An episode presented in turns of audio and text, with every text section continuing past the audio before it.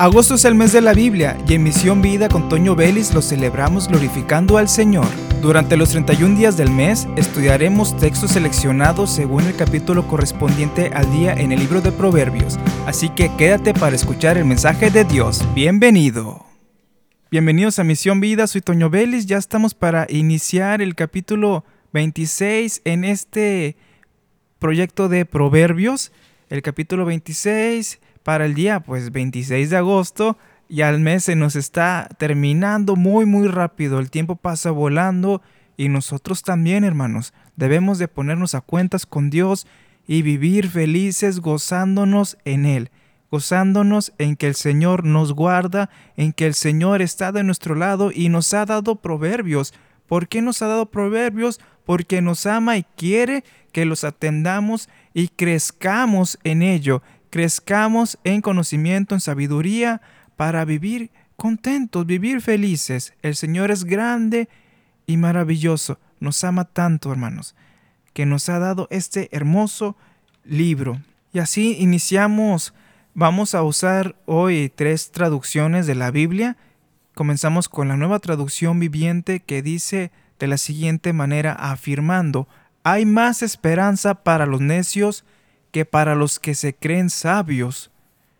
Nueva versión internacional pregunta, ¿te has fijado en quien se cree muy sabio? Más se puede esperar de un necio que de gente así.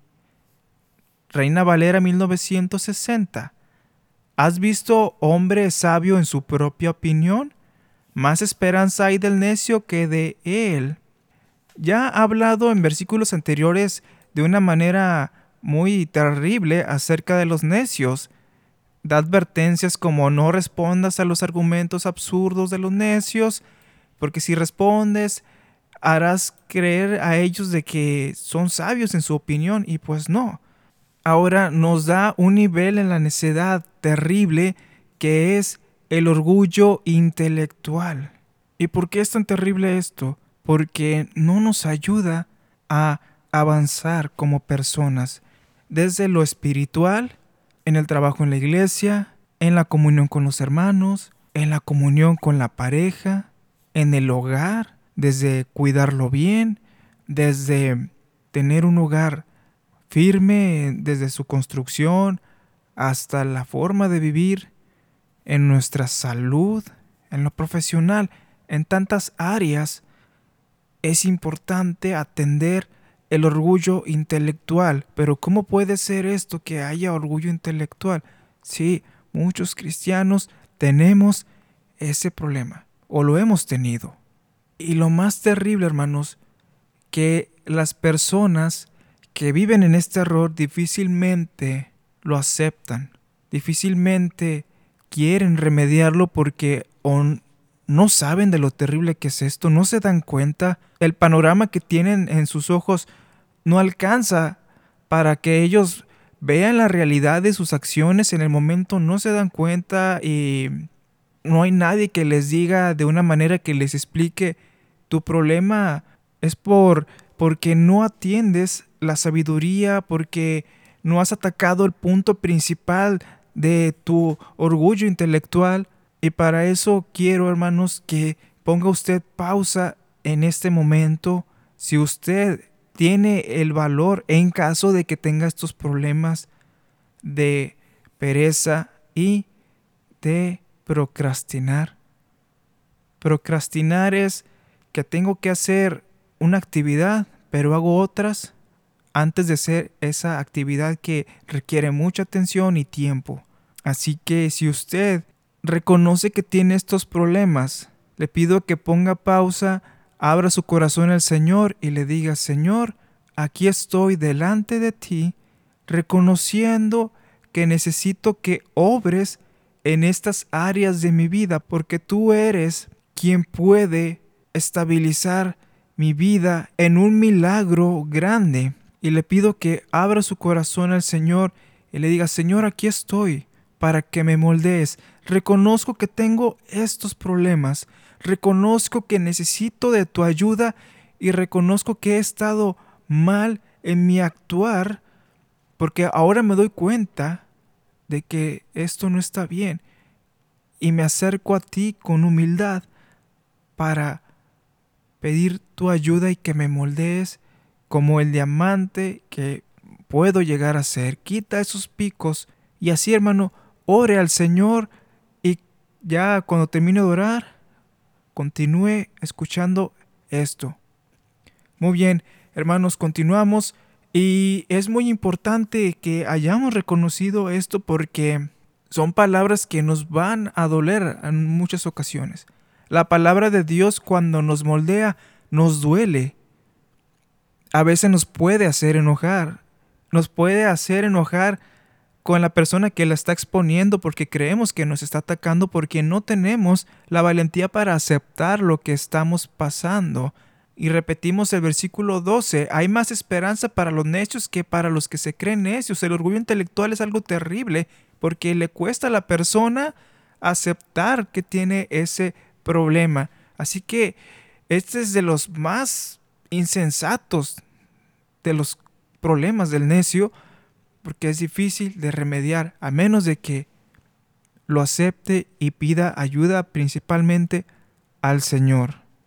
Y vamos a derivar dos ramas de este orgullo intelectual, y la primera es del perezoso. El versículo 13 dice, el perezoso afirma, hay un león en el camino Sí, estoy seguro de que allí afuera hay un león.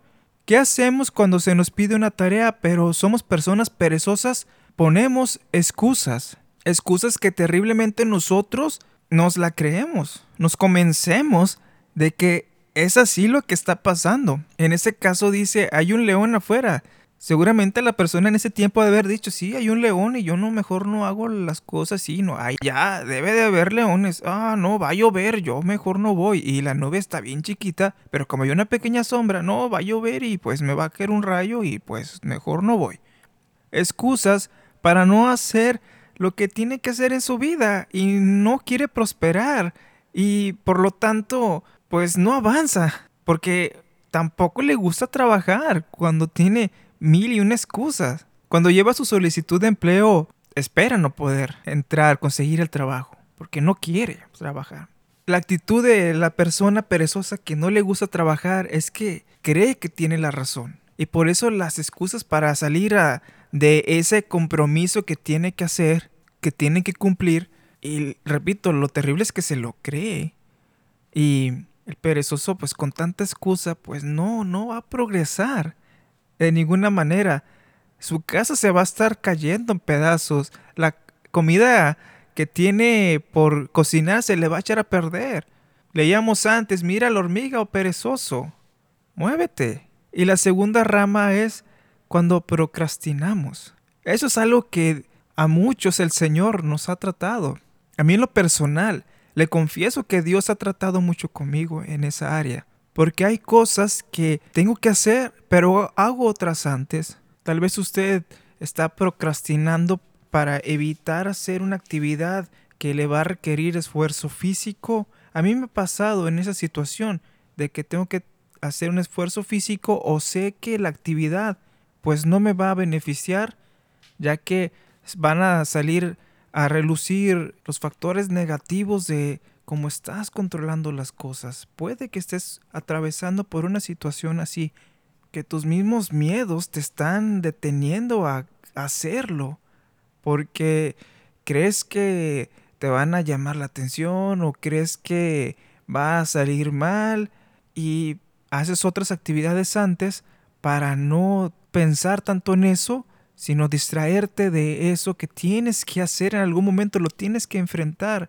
Y bueno, esto nos habla de una negatividad en nuestra mente, algo que hay en nuestras emociones, pero que el Señor es grande para transformar, para cambiarlo. Dios hace milagros.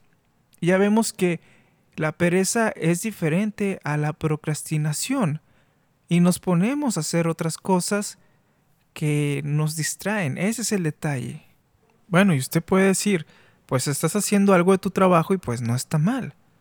Pero el problema es que estás atrasando cosas o estás atrasando ese proyecto que necesita mucha tu atención por cosas que puedes hacer después. O dando un giro más negativo todavía a esto, pierdes tu tiempo en actividades que no tienen nada que ver con el trabajo, pero dices tú, bueno, voy a aprender a preparar esta comida, pero una comida que jamás vas a hacer. ¿Me explico? Así que hermanos, hay que tener mucho cuidado con esto porque somos ejemplo como hijos de Dios. Y lo que yo he aprendido en, en lo que es la ciencia acerca de esto es que el pensamiento de una persona así va de que como la actividad que tiene que realizar va a traer un fruto o un beneficio a largo plazo, la mente de esta persona quiere hacer otra actividad mientras que le traiga beneficios a corto plazo. ejemplo, tenemos un proyecto de enseñanza para o de células para dentro de un mes. Vamos a ponernos a orar y a estudiar. Ah, pastor, vamos a evangelizar. Y ya metemos esa excusa. Ahora sí tenemos muchas ganas de evangelizar y de orar porque eso nos va a traer más satisfacción, más fruto pronto que el proyecto que falta tiempo para hacer. Y así, hermanos, en muchas áreas de nuestra vida hemos procrastinado. Bueno, los que tenemos este problema, los que lo hemos tenido. Si usted lo pasó de joven o de adulto, sabe de lo que estoy hablando. Y no es algo tan sencillo porque es una lucha con uno mismo. No puede decir, te reprendo, Satanás, en el nombre de Jesús. No puede, porque es una responsabilidad, hermanos, nuestra salir de eso, reconocerlo, de que no está bien, porque no nos ayuda a avanzar desde lo espiritual hasta en el hogar, en lo académico, porque lo dejamos para después y hacemos otras cosas y no, hermanos, no está bien. Y con las excusas que tenemos, pues menos vamos a salir de ello. Y a veces hemos orado y dicho, Señor, dame un trabajo mejor. O dame un trabajo, si no, si es que no lo tiene. Pero no se levanta al salir al sol y dejar solicitudes o mandar correo. Se pone a hacer otras cosas o no hace nada.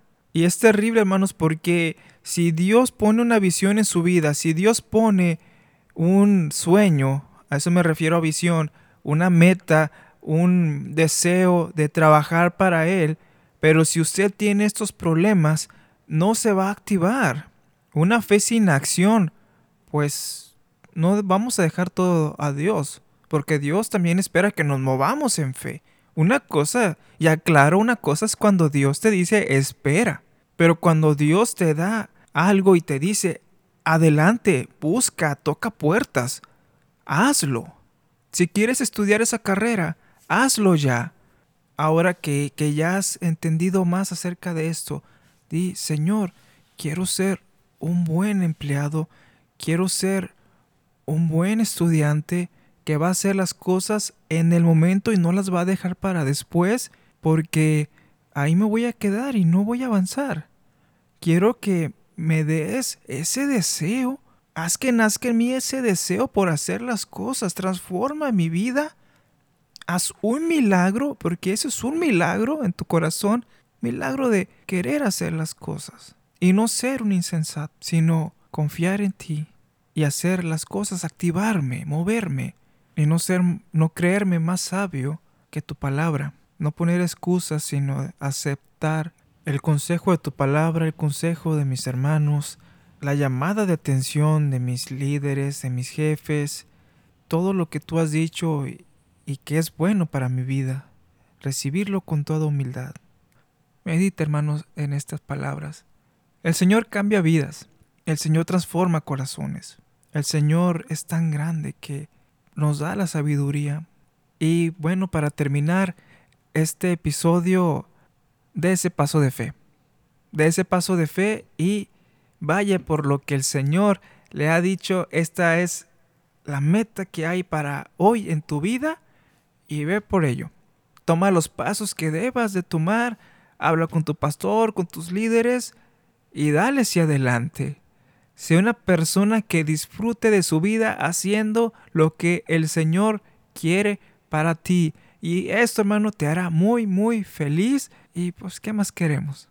Terminamos el episodio de hoy espera el día de mañana el capítulo 27 de Proverbios. Bendiciones a todos, soy Toño Vélez y esto es Misión Vida.